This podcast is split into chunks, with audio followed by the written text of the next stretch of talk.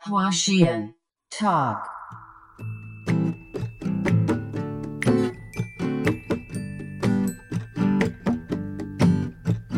初めて買ったバイクあの子またがって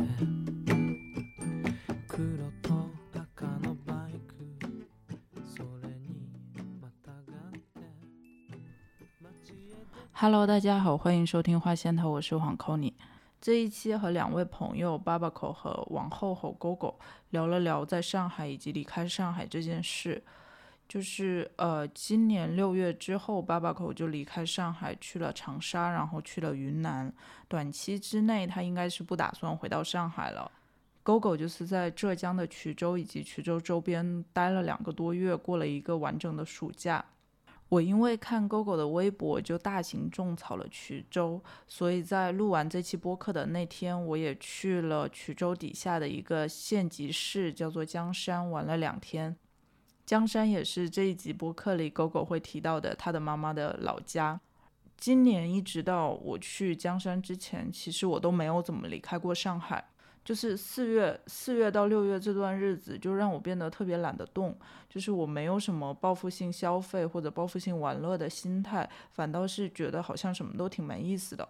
所以这次去江山之前，其实我也没有抱任何期待，我只是觉得说，可能真的需要跳脱出上海这个生活环境，不然今年真的就废了。然后在江山的两天，我一天是在爬山，一天是在徒步，就身体确实很累，但是。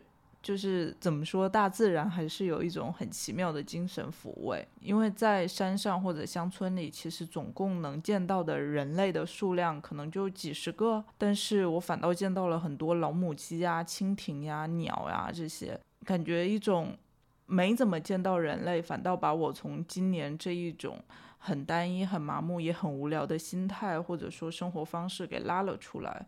所以这一期就是会和这两位朋友仔细说一说他们解封之后的暑假经历，然后当然也会聊一下到底我们选择生活在上海是不是必要的。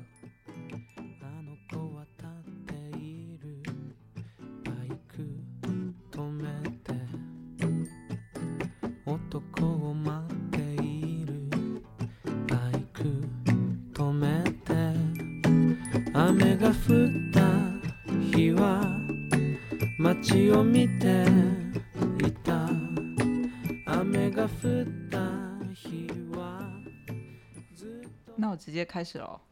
来吧，开始了， Hello，大家好，欢迎收听花仙桃。今天嘉宾是巴巴口和 GoGo，你们要不要先自我介绍一下？我的天呐，我还要自我介绍，好害怕、我就还是原来那个爸爸狗。我叫 王厚厚，然后我自己有一个，我自己经营一个淘宝店，叫做 Other Store，然后大部分时候住在上海。对，然后这次想找他们俩，呃，来聊，是因为在之前有一段时间，就是上海疫情之后，他们俩都离开了上海。然后虽然我原来以为 Gogo 就是就此离开了上海，结果发现他只是出去过了个暑假。是的，对，所以你你们各自都是什么时候离开上海的呀？嗯，我先说嘛，因为我是先离开的，对吧？我是我们是一解封吧，没多少天我都忘记了。我们是六月解封的吗？嗯，好像是。六月十五我走的。然后你走前一天，我们还那晚上还喝了个酒，就在一个还没法正式营业的酒吧。对，就是在 Genetics，然后他现在也关了，好难过。啊，Genetics 现在关了吗？对啊，他前一几天去呢。前一段了，对的。唉，那 GoGo 呢？呃，我就是呃，封城结束以后，我本来就是封城的时候就想去我妈的老家衢州，就是在浙江。然后呃，但是那个时候也找了包车什么，反正特别麻烦，但是就一直没有出去成。所以解封了以后，我就去了。但是其实虽然是我妈老家，但是小的时候一直就是没有怎么去过。因为我妈也就是上大学的时候就离开了，所以她也其实也都不是很了解老家了。嗯，然后我就在那玩了两个月，觉得就感觉还特别好。嗯，对，我看你微博就感觉一个大型种草的 对，那天天种。都在玩。我原来知道衢州，好像就知道好像衢州是吃鸭脖还鸭什么，就一个很辣的一个地方。嗯，我以前连这个都不知道，因为我妈连这些她也不做，就是她就是在衢州都在做题。我觉得她对当地文化也不是很了解，而且我到了衢州才发现她做的东西也都不是当地菜，就不知道 不知道她自己怎么研究出来的。然后她反正在在在衢州的时候也都在，就感觉一直在做小镇做题家。所以这是你后来第一次去的衢州吗？对，，而且我妈以前其实是衢州底下一个叫江山的地方的人，然后呃，但是现在我有就是嗯表哥啊什么的，就他们就住在衢州，所以说这是我相当于成年以后我第一次真的去那儿玩儿，因为像我小的时候都是嗯冬天的时候，比如说过年的时候去，然后嗯冬天的时候就真的就除了冷，反正别的。不太记得什么，但是这次是第一次就夏天去，而且衢州本身就是地广人稀，浙江可能人口密度最小的一个地方，因为衢州人特别少，就整个嗯地区可能只有就算上各种区县加起来只有两百万人，所以嗯就感觉就真的跟在国外一样，就很很发达，然后人很少。那呃，GoGo 你只去了衢州，然后可能周边台州嘛。爸爸，你你要不要说一下你的那个路程啊？我感觉你去了好多地方呀、我没有去那么多地方了，就是从上海出来，我就决定去长沙住一段时间嘛，所以我在长沙住了一段时间。那期间去了一下武汉，然后从长沙，我当时准备是去云南跟朋友要进行一个较为长期的旅行，之前去了一下广州，大概一个星期左右。那目前还是在云南，较为长期的旅行是指嗯，多长？一个月。哦，就是在云南不同城市。，对，就是其实也没有太多的地方，主要的目的是来看看大理，因为之前可能跟朋友有聊到我们要搬来这里嘛，所以也是作为一个前情提要的感觉，就看一看是不是真的适合自己，那会不会真的喜欢这里？那正好配合着就看了一下昆明啊，然后去了一下香格里拉。然后还有周边的一些我也不记得名字的，可能小县城或者怎么样的。你们一个是考察之旅，一个是寻根之旅。什么东？既能上天又能入地是吗？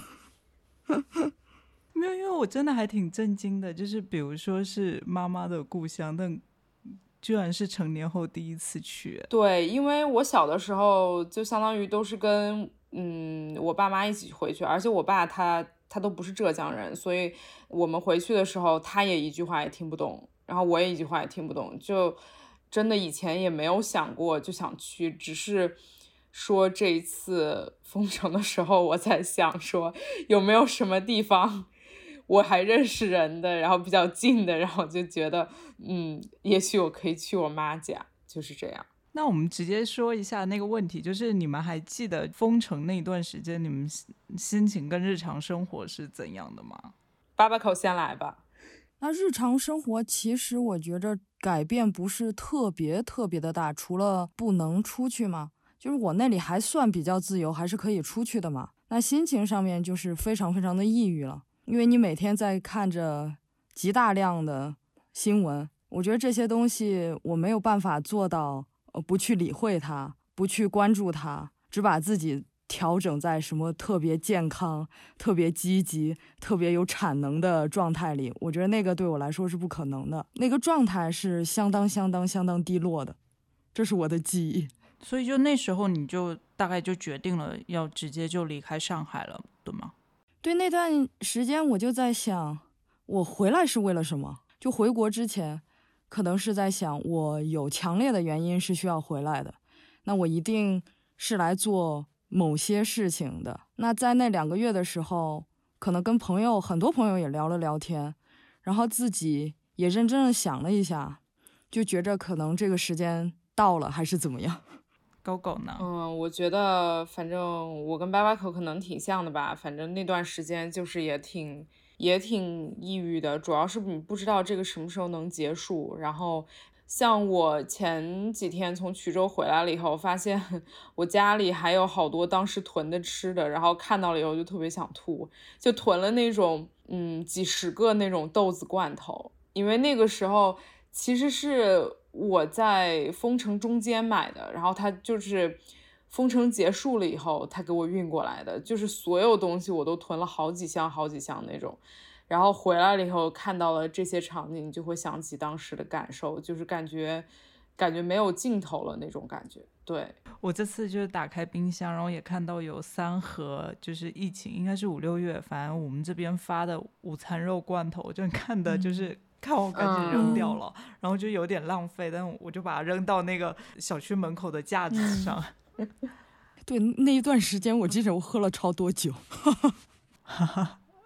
我那段时间买了，而且是很难的买到了，然后花了一百多块的运费，从从一个酒商那边买了好几瓶那个角瓶威士忌。哦。然后我现在就是有一点，就比如说我想买酒都会有一点愧疚，因为我知道自己还有四瓶没有喝完。但我又不想再喝了，然后就感觉一直在消耗那时候的一些遗产。是的。然后，但是又不知道之后要不要再用到，所以就是非常。奇怪的一种感觉，这个最可怕。我们就从六月到现在，我们一次饭都没有做过。哇，真的，这这是报复性不做饭吗？对，就是连开火都有一点抗拒啊。你们这几个月就是在不是上海的小城市，每天日常生活大概是怎样？那我刚开始去了长沙之后，呃，就是我租到房子之后，基本上每天就是。跑出去学习，或者就是跑出去跟朋友见面嘛，再去找一些吃吃喝喝的，然后不然就是散步。但是我经常如果在家里面做的事情，就是躺在那看云，就心里在想：天呐，云好好看啊！这是我在长沙做的最多的事情。哎，我记得你之前是不是有说长沙特别好，有一个书店是吗？对的，我觉得长沙很多书店都特别好。就是太太惊喜了，因为我对长沙这个城市应该说是没有任何的呃准备的。那当时去的时候，其实也是跟朋友联系一下，他就说他们那里管的比较松。然后我刚好可能就想着后面要去云南的话，那去湖南一下是比较近的。然后整体的生活不仅仅是顺利这种比较实际的呃体验。更多是这个城市，我觉得给人带来很多作为人真正生活的那种感受，还有感动，挺多的，所以太惊喜了。所以，GoGo 也是你在衢州是怎样？我看你天天就是坐着这个亲戚的电动车或者那个亲戚的电动车上山下海。对，因为我。我刚去衢州的时候，就其实我从五月中就一直在联系了，但是衢州就是刚开始上海，反正也是一直不能去的，就就能去不用隔离的那一天我就去了。然后我刚开始去，我说实话也不知道能干嘛。然后因为我亲戚都在那边，他们都都得上班嘛。然后我刚开始就跟小红书，就是反正看小红书攻略，然后去衢州城内玩。然后就说实话，真的挺一般，挺无聊的，因为衢州城区。就是就是他能够做到的那些文化的东西，他的那些展，就是的确还是不太行。呃，因为我因为我男朋友他在上海，他要工作，所以他就是去了几天他就回来了，因为他还要在这工作。之后就一直是我一个人。后来我就开始骑着电动车，就就看着地图那种到外面，因为衢州城区旁边都是山，就是你骑电动车往外面一点点就。就可以到那种全是山和小溪那种地方，而且那些村子都非常干净，所以后来我就感觉解锁了，嗯，衢州的玩法就是就是不在城里面，就是在在那种山里面，就城里面也很也很干净，人很少，但是我本来离开上海就感觉有点都不想再见见人了那种感觉，就是我就想到山里面去，就不想再见到人类了，然后我就天天。就骑着电动车在在山里面玩水什么，就一个人就特别开心。对，而且衢州又完全不是旅游城市，你根你就根本都不会见到别的游客。呃，而且他们那边的环境治理的非常好，基本上农村里面，如果说任何事情对环境就是对水源有污染的，而且他们那边全都是水源嘛，都都不能做。比如说养猪也不能养，然后家禽。不能放养，就只能放在家里面院子里面养，就就都不能走出去那种。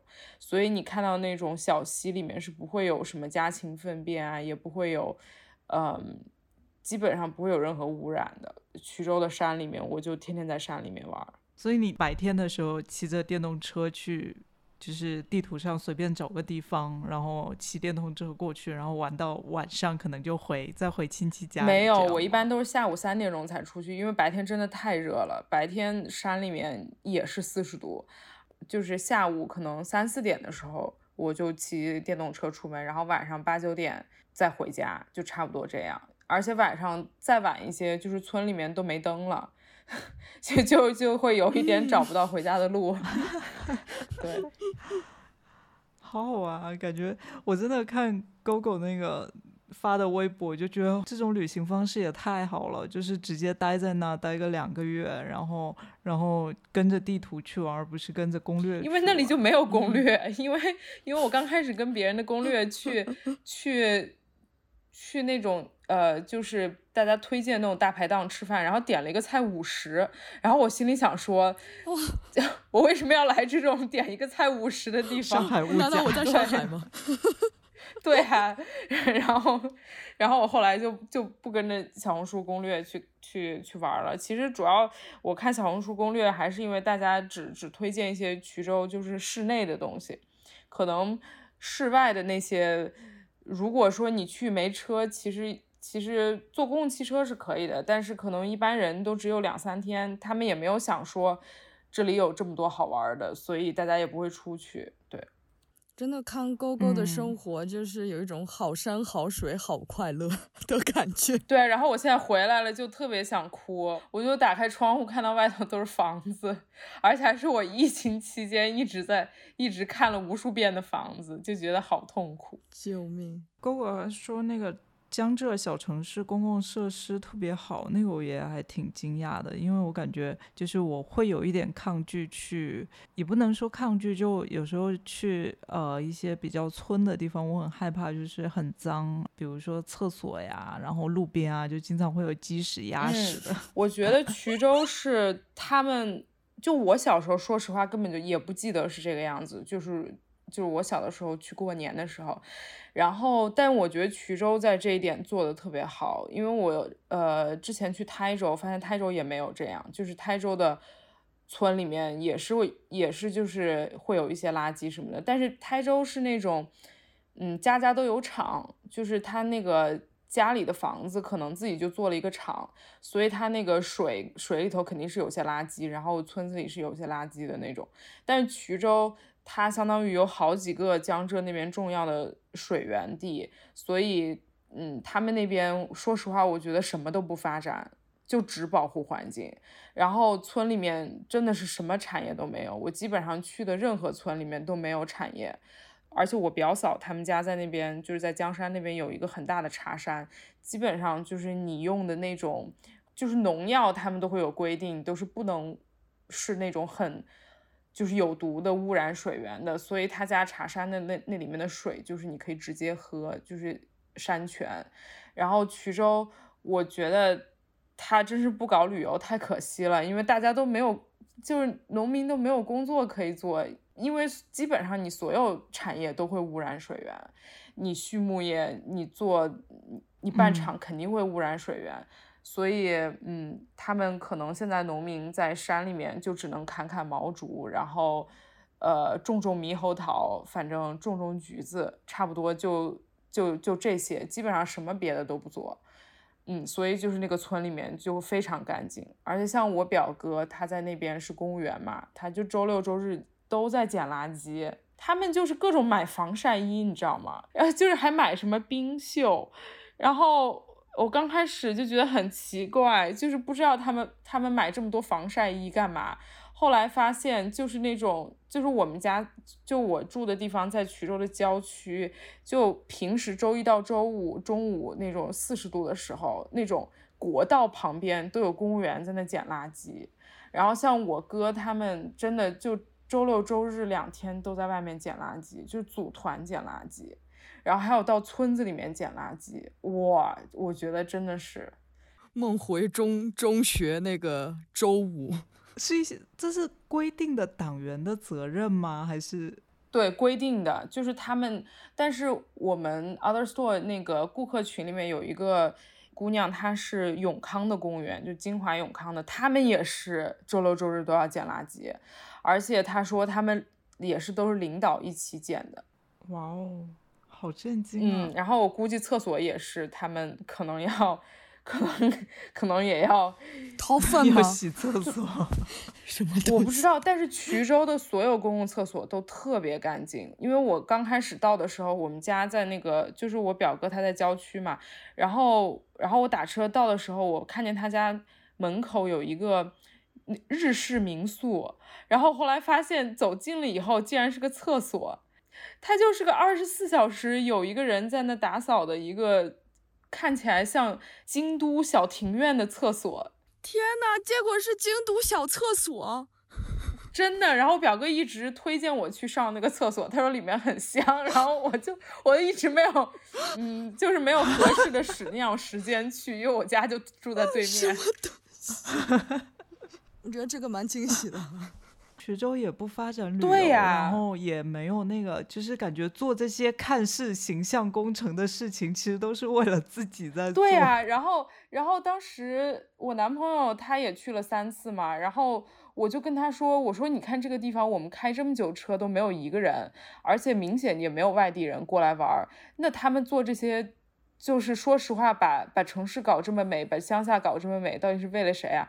然后我男朋友说，他说他说就是为了当地人啊。他说你不觉得当地人住的幸福，觉得挺好的，这就是一个最重要的事儿吗？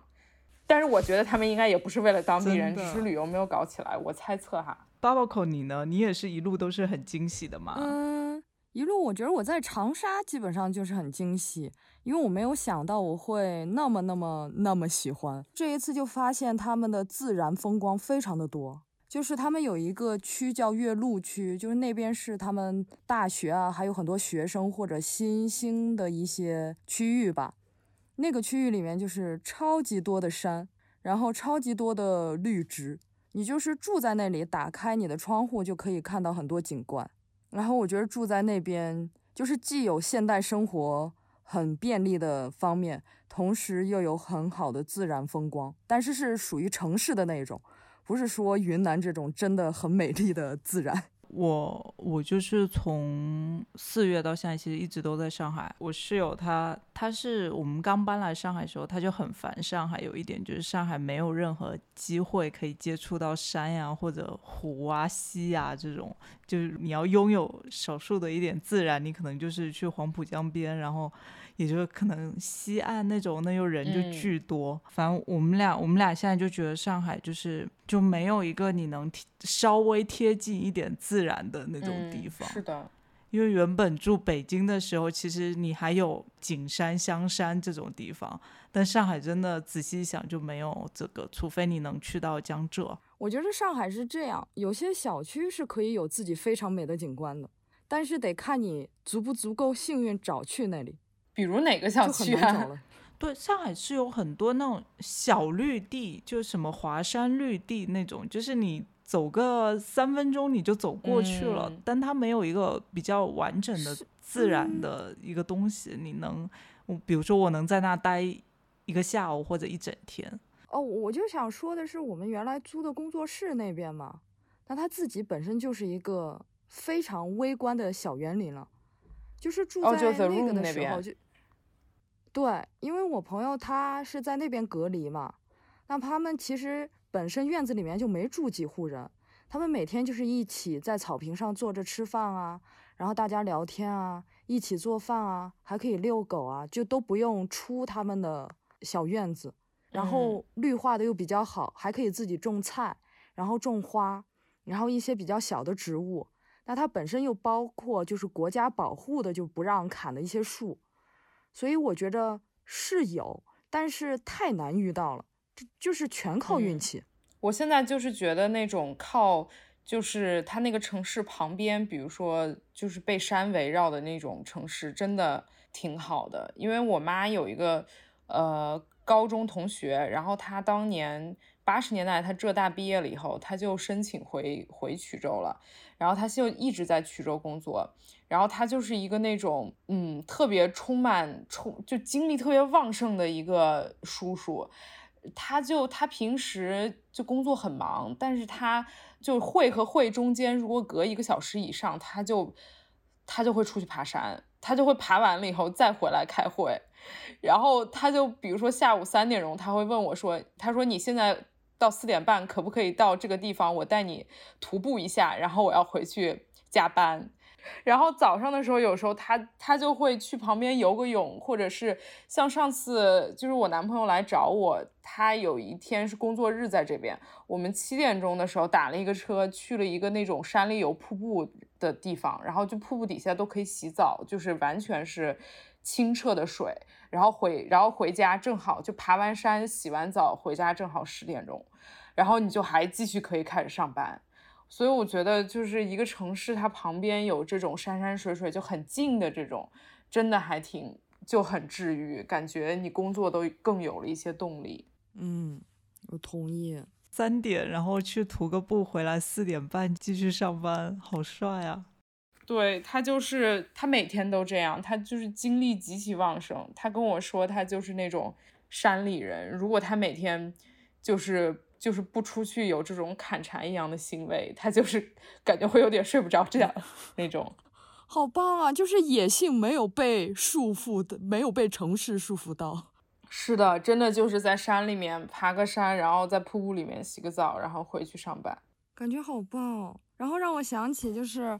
我跟朋友我们在大理这一段的生活，就是前一段的生活。我们两个星期前吧，先来的大理住了一段，然后去了香格里拉，现在又回来住。我们当时的生活就是早上大概七点就出发了吧，七八点出发，就骑自行车骑到那个洱海附近，就看到哪边既临近水，同时又干燥的部分，我们就会铺在把那个席子还是什么，就是野营用的那个单子嘛。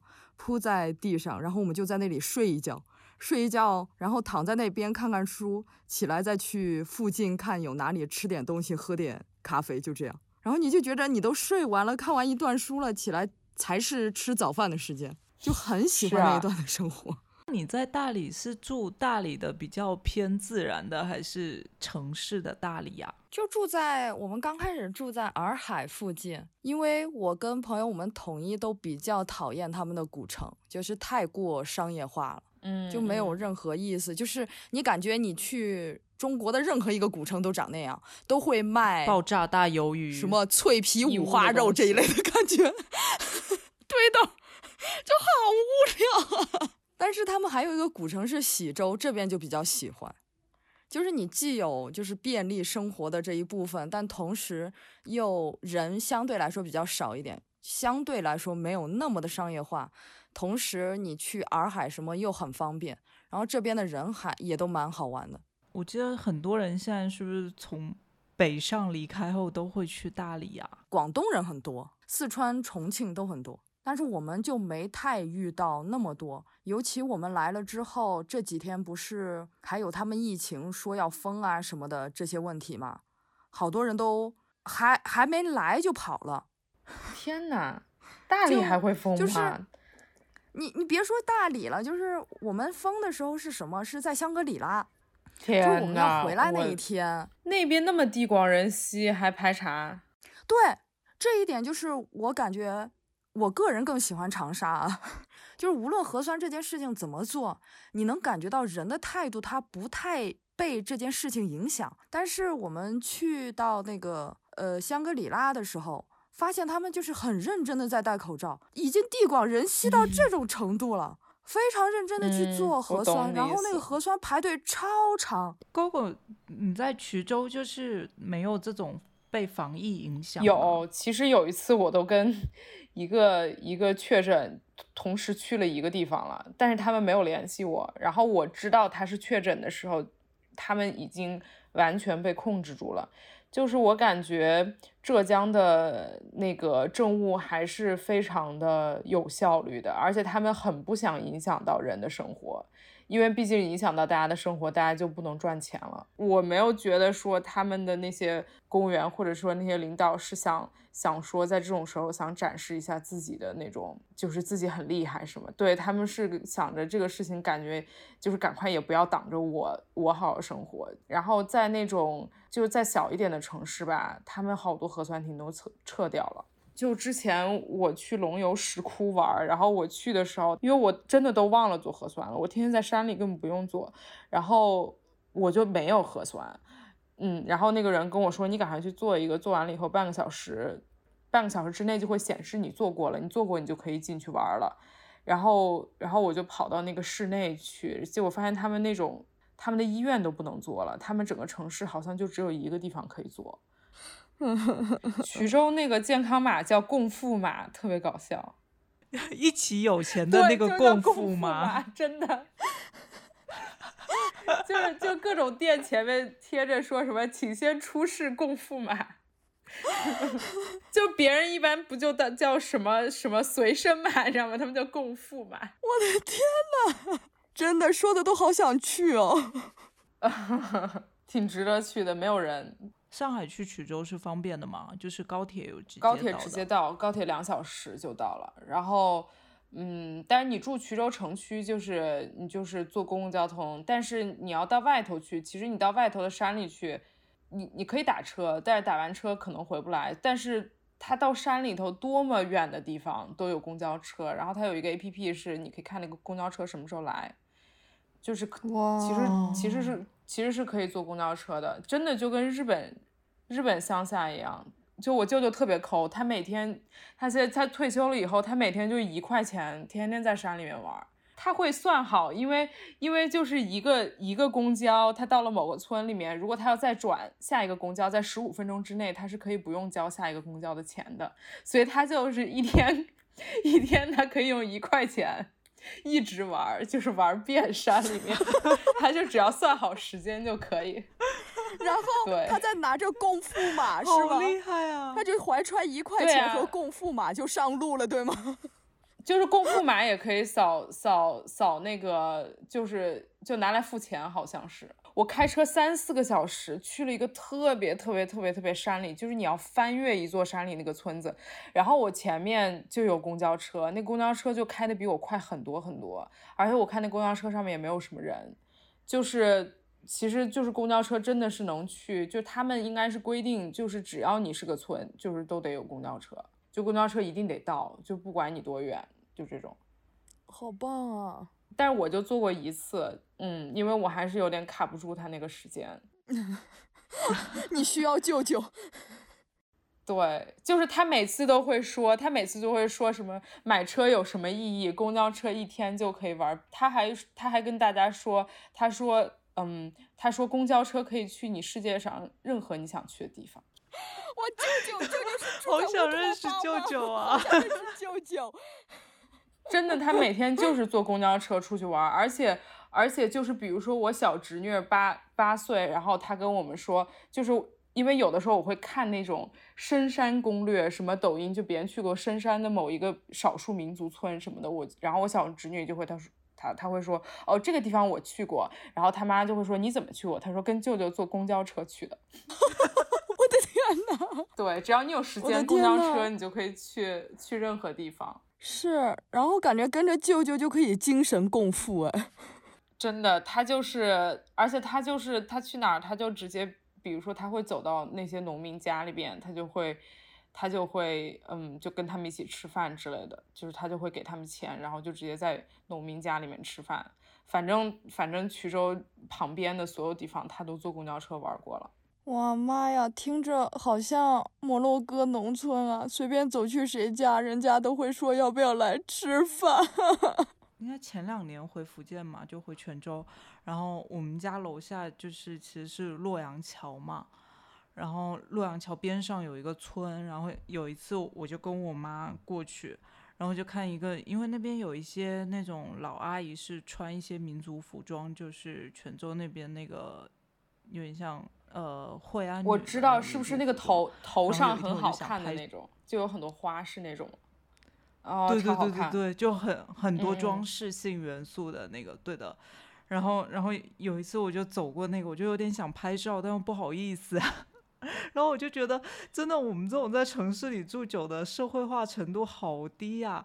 然后我就是那种扭扭捏捏的，然后我妈直接上去就跟那个阿姨就是开始聊天，然后聊了半个多小时，阿姨把身上各种部件 摆出来让我拍好。棒！真的，我觉着我遇到的真正城市里面人还留有这种温度的，就是长沙人，是真的有那种感觉。我还记着我到的第一天晚上，然后我朋友就带我出去去，呃，沿着湘江走路了，散步。然后散步的时候，他们晚上都在那边摆那个地摊儿，也不是地摊儿，那个东西叫什么呀？反正就是在路上面，就是摆那个大排档，然后呃喝酒啊、吃饭啊、撸串啊，还有喝咖啡的。然后我就记着我看到了一辆车，它上面写的大概是咖啡，然后十元，但是我不知道为什么我看成免费了。然后我当时就跟我朋友在说话，我说哇，那咖啡免费的。然后我朋友说你看错了。然后那个人就听见我们说话了，真的就是会直接搭话说你过来送你一杯一起喝了。然后包括坐那个什么网约车也是，跟朋友就是在聊天呢，聊了半天，然后司机开始加入加入你的聊天，我就觉得太神奇了。感觉所有城市人都需要学习一下这种舅舅心态，一块钱就坐遍世界。舅舅处世哲学。所以舅舅几岁啊？嗯，六十多岁吧。然后他，但他就不想退休。然后他以前在衢州这边有个帐篷厂，反正我不知道，他应该是在帐篷厂里面。然后帐篷厂好像这两年就是疯狂大赚，就是他们他们会做那种做你们做核酸的那种帐篷。但是后来，但是后来我再问他，他好像又不在帐篷厂了，他现在在开关厂。天呐，就是我感觉江浙那边的，就是那种工作，都是那种特别逆势的那种某一个生活中不能缺缺乏的东西厂，就灯的开关，你知道吗？对，然后然后他每天就是开车去去上班，但是出去玩儿他就舍不得开车，他就会坐公交车。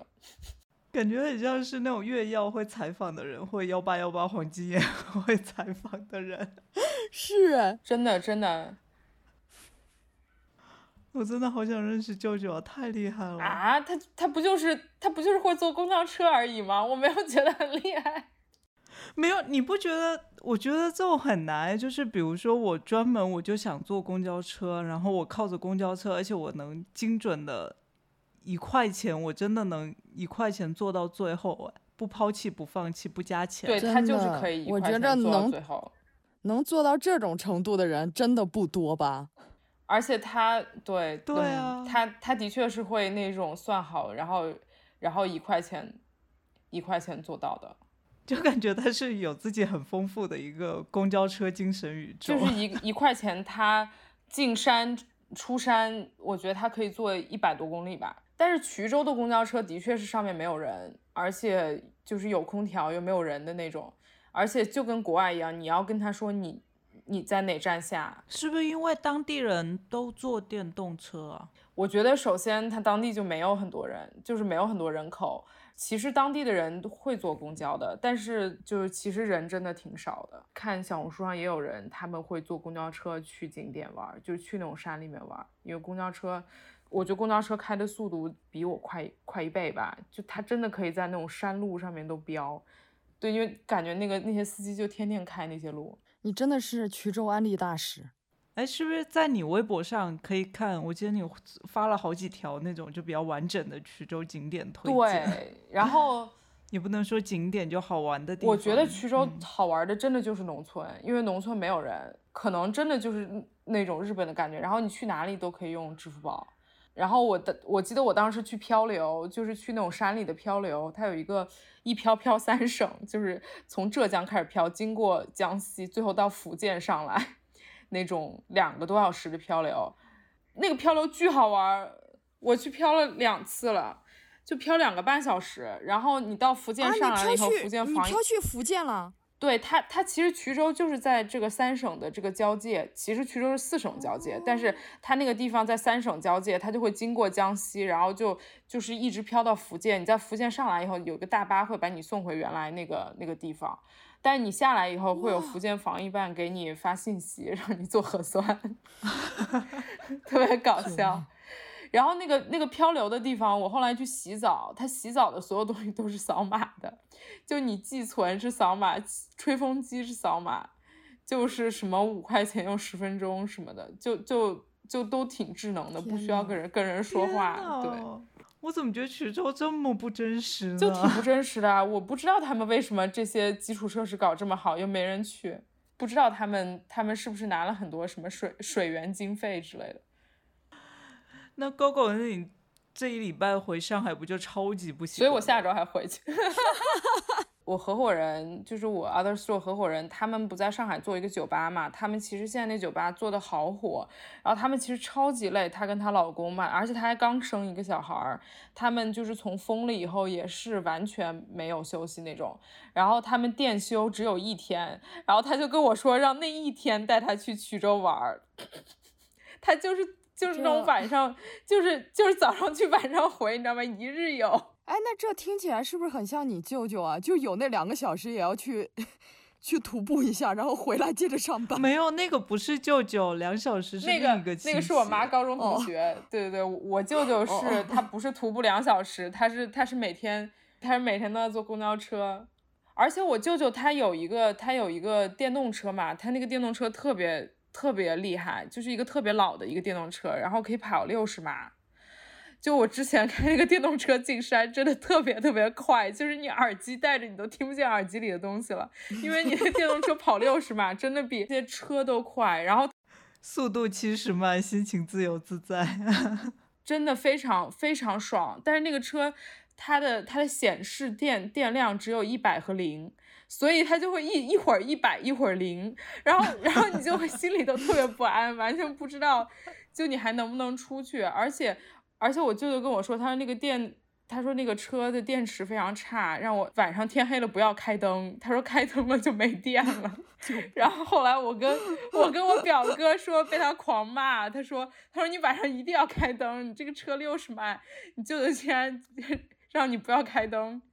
那个车真的非常猛，然后我看那个电动车上面会显示它开过就多少公里数嘛，它开过一万多公里，我天呐，就这个电动车，我都不知道它开到哪里了，天啊，他都没有出过衢州，他开，舅舅真是一个在路上的男人，太厉害了，感觉是跟我们好不一样的生活。就是反正山里面真的就是因为我第一天回上海的时候，我发现我不仅要戴口罩，我还要穿内裤，因为我在山里的时候我都不穿内裤的，就是因为我 随时就会就会下水游泳，我就是穿泳衣，然后泳衣湿了我就脱了，外面穿个裙子，嗯，就我就都好久没有穿内裤了，然后回来了以后发现，哎，嗯，好像还要穿内裤，回过一种都市人的生活。哎，现在上海必须得戴口罩吗？就也不是说必须，但是还是，那你肯定得戴口罩吧？就是大家都习惯戴了。我现在就想住在衢州，我根本就不不想去别的地方。哦，但是我想去伊春，就黑龙江的伊春。我看那些图，就感觉也是一个像衢州一样那种，就是当地人住着很开心，但是又不是，就不是旅游城市那种地方，就是小兴安岭旁边。就是看起来很像，就是那种北美的那种那种景观。哦，是哦，就森林跟广阔大湖的那种。我感觉国内其实还是有挺……哎呀，听见你的猫猫叫了，可以玩的。嗯，我我也觉着，真的考虑一下长沙好吗？一直在推销长沙。好，但我现在会开车了，就就特别想自驾，就特别想去人少的地方自驾。哦。因为就是我来云南，说实话，我的感觉就是我更喜欢长沙，就是这些我也有一些感触吧。但是我最大的感觉就是，我是真的很喜欢城市。嗯，我对我对住在真的全都是大自然、特别隔离的地方，就是没有那么大的兴趣。我很开心的是跟朋友一起玩，然后看这些风景，我当然也特别喜欢。但这个喜欢的前提是你知道它是一个非常态，嗯嗯，就我还是非常喜欢大城市的，就是大城市里面，就是再有更好的绿化什么的，就是有更多的自然就更好了。就比如讲，我就觉着东京蛮好的，相对于京都来说，我就更喜欢东京。北欧的很多城市都是自然特别特别的多，但它同时也嗯是一个现代化的城市。直接就是那个最后那个问题，就是我不知道你们就从四月份到现在，还会觉得说在都市或者大城市生活是必要的吗？感觉答案还挺明显的。嗯，我觉得这个是个人个人喜好吧。我觉得有朋友更喜欢小城市的，我觉得姑姑也是更喜欢大城市吗？但是我其实觉得我不喜欢衢州那个城市，我觉得，我觉得一个城市就是，嗯，一就是也不是说咖啡馆或者说，嗯，就是文化上面的这些东西，我觉得，比如说我很喜欢衢州山水，但我觉得衢州它本身的城市是没有什么特点的，就比如说有些城市很有很有特点，什么西安啊，什么。嗯，就是上海也很有特点，但衢州那个它城区里面，你是就是就是任何一个就是中国三呃就是三四线城市的那种感觉，它的它的特点来自于它它旁边的这些山，还有还有，我觉得它农村是很好的，但是你说让我真的就是一直住在那里呢，那除非一直过夏天吧，因为 因为我之前也在想说，我为什么那么喜欢那儿，还是因为可以下水。因为我觉得你可以在水里玩这件事情，其实就是可以跟大自然有一个互动。但如果我只是 每天四十度在外面骑电动车，我觉得我也不是很喜欢。但是，但是你说就是你哪里都可以下水，然后水都很清，这个就可以是夏天的一个非常非常大的每天都会做的一件事情。所以我觉得夏天我还是很喜欢的。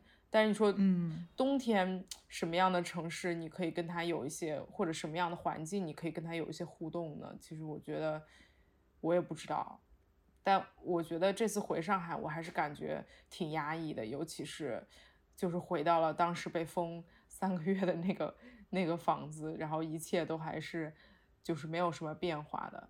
但是像我男朋友，他就会说，嗯，他在大自然里面，就是因为我回来了以后，我说。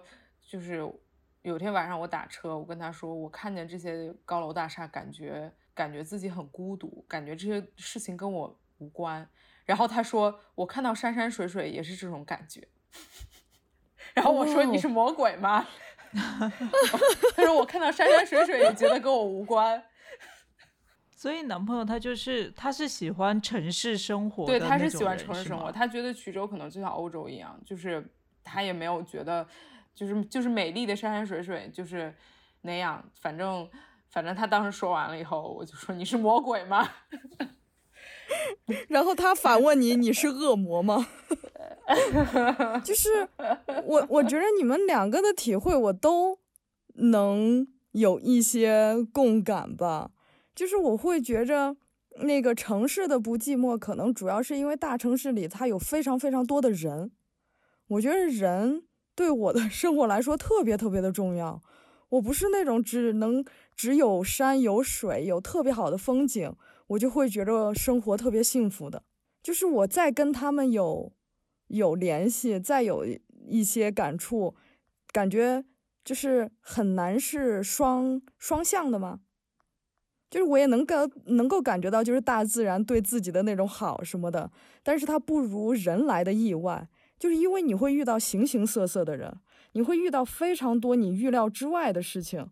我觉得这个是，嗯，只是看山水的话，提供不了的。对，对，嗯，我觉得现在我也是喜欢，就是就是我一直觉得我也是比较喜欢城市生活的，嗯、因为我包括之前就是还能出去旅行的时候，其实不管比如说我去那种。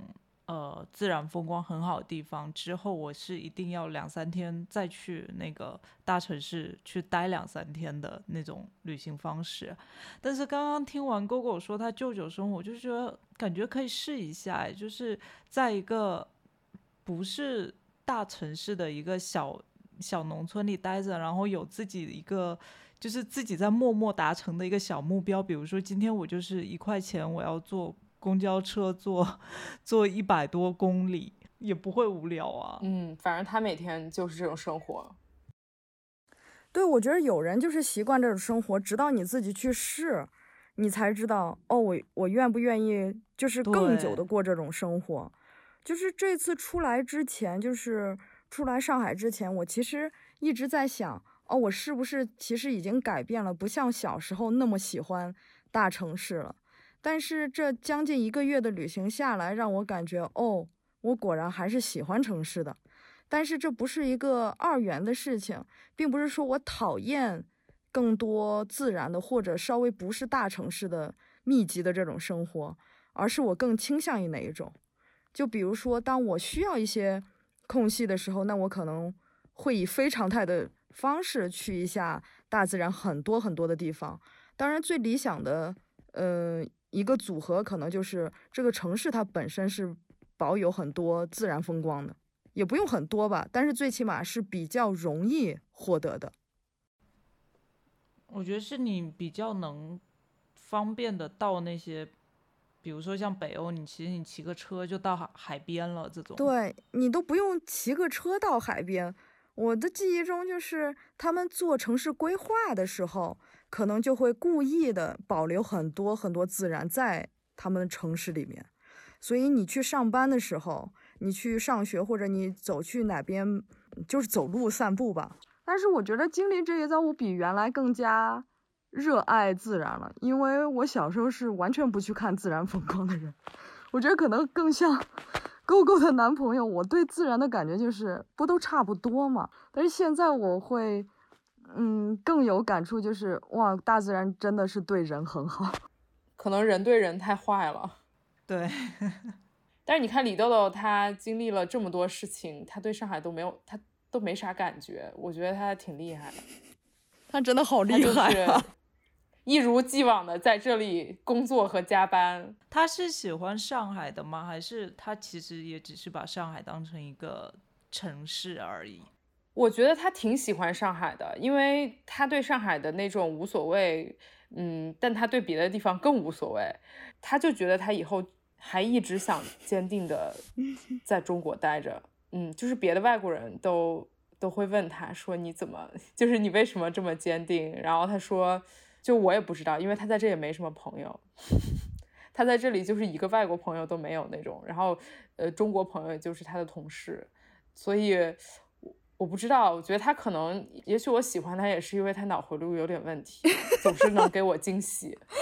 你说的这个现象，我们之中就是我的朋友里面也有一个是，就是外国人，不止一个了，就是很坚定的要待在这里，很坚定的要待在中国。就是他经历了上海的封城，他还要待在这儿。对他还是很坚定。嗯，对我觉我觉得那挺厉害的，那可能真的找到人生的出 calling 了。但是我觉得李豆豆是完全不在乎这些东西，就是他就是不在乎，他可能就是他就是不在乎。但是我觉得他不在乎的同时，他嗯，可能上海的确在某些方面，它既是个大城市，同时它也很安全，就是在就是就那种安全方面哈，就你不会不会随便丢一个电动车这种。嗯，是的，是的。对，而且我觉得它还是保有它的多元化的，就是相对于我们那么多大型城市里面，我还是觉着上海是最多元的一个。我主要是我觉得我我从小城市去了北京，又从北京来上海，全中国我还能去哪呢？我就一直会这样想。尤其是我还要上班，然后做的又是这种你小城市没法找到工作，而且我知道自己是不可能创业的那种人，真的。嗯，除了上海，我没地方可以去了。嗯，的确是这样。然后上海某种意义上，它又是很很能被我利用的。就比如说，它真的很方便，然后外卖什么，就是很利己的一个城市。嗯，的确，我觉得如果说你让我在徐州找工作，我肯定也找不到。所以接下去，GoGo 你就大部分还就在上海喽。现在来说，我还我也是觉得要住在国内，我也没有什么。没有地方可以住了，就是如果我不想回北京的话，我以前就是想住在上海嘛。但是我现在只是觉得上海就之前封城真的给我一些一些伤痛的记忆。